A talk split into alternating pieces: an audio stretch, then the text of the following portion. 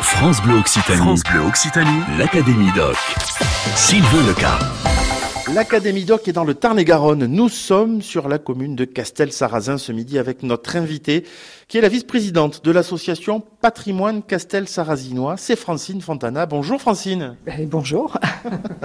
Nous sommes ensemble, Francine, pour parler de l'histoire de Castel-Sarrazin, qui était, alors si je me souviens bien, attendez, avant Napoléon, j'ai bien connu cette période-là, euh, on était en Haute-Garonne encore. Eh ben, écoutez, oui, avant Napoléon, on était en Haute-Garonne et le département est un département, un des derniers départements de métropole qui a été créé et c'est un des derniers. Voilà. On va parler de Castel-Sarrazin, Francine, parce que moi, dans Castel-Sarrazin, évidemment, il y a Castel. Alors là, de ce côté-là, ça me gêne pas. Je suis sur château, a priori. Et puis Sarrazin. Alors, bah, Sarrazin, ça me fait penser plutôt à un peuple est-ce que ça veut dire qu'ici à Castel-Sarrazin, il y a eu des Sarrasins?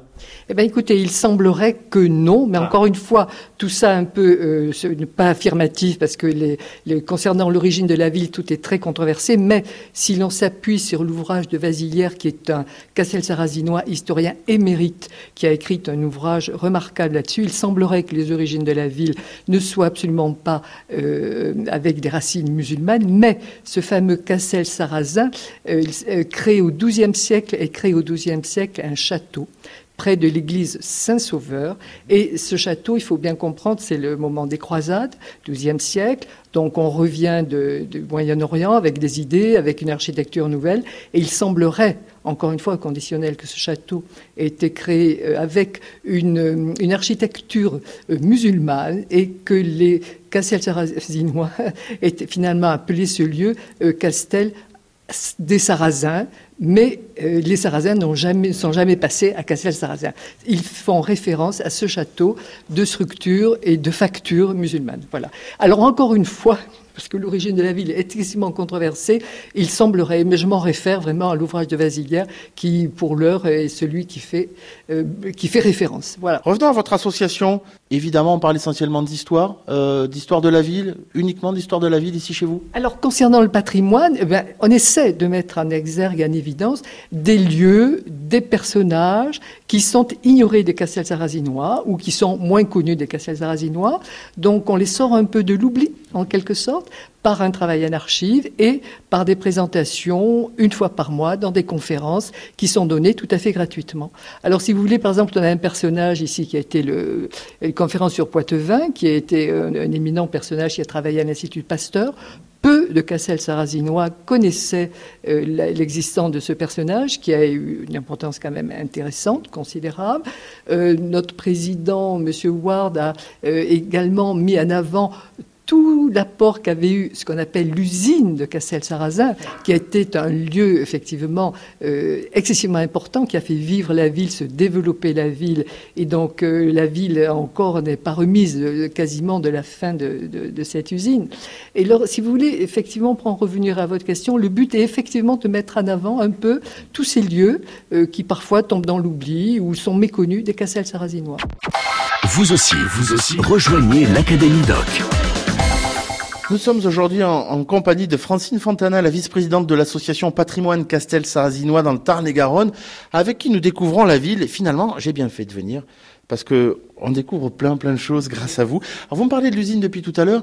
Euh, vous faites référence à l'usine de fer, à la métallurgie. Et voilà, c'était les métallurgie créée effectivement. Alors il faut savoir, et eh ben, pour la petite histoire qui peut-être va intéresser vos, vos éditeurs, euh, euh, finalement c'était c'était le grand-père de Françoise Dolto sécrétant qui était euh, le fondateur de cette usine.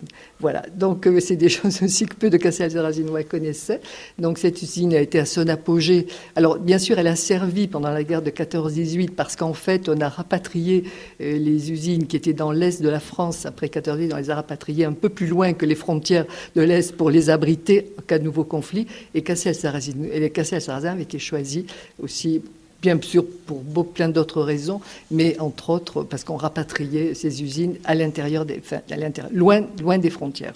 Donc voilà. Et cette usine, cette usine qui a été effectivement le cœur battant de la ville, hein, le développement de la ville, a eu jusqu'à, je ne me trompe pas, quasiment près de 3000, 3000 euh, ouvriers. Enfin, je veux dire, ce, qui est énorme, hein, euh, a fait venir toute une main d'œuvre de, de, de, l'Est, enfin des, des, pays du Tonkin à l'époque, on appelait ça du Tonkin, dont tout un travail a été fait justement par des, par des membres de l'association sur ces travailleurs qui sont venus ici à l'usine prêter main forte.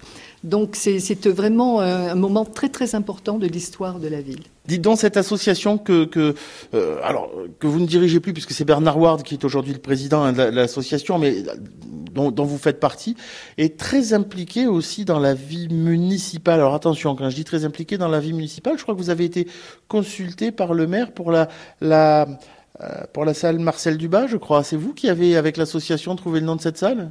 Eh bien, écoutez, euh, bien évidemment, quand la municipalité, euh, euh, bien, on travaille tout à fait en intelligence avec, de telle sorte que, pour baptiser effectivement une nouvelle salle de conférence, bien sûr, il a été demandé aux membres de l'association de proposer un personnage, et un personnage quel sarrasinois, que là aussi les Cassel sarrasinois découvrent un peu, un personnage qui a eu une vie parisienne, qui a été une poétesse, et qui, bon, dont on va donner maintenant le nom à cette salle de conférence. C'est pas encore fait? Écoutez, ça va se faire là. Euh, bon, c'est en gestation, mais enfin, ça va se faire, ça va se faire. Merci beaucoup, Francine Fontana, de nous avoir présenté l'ASPC, l'Association de sauvegarde du patrimoine Castel-Sarrazinois, dirigée par Bernard Ward. Vous trouverez le lien vers le site de l'association via notre page de l'Académie Doc en vous connectant sur francebleu.fr. À demain. L'Académie Doc sur France Bleu Occitanie.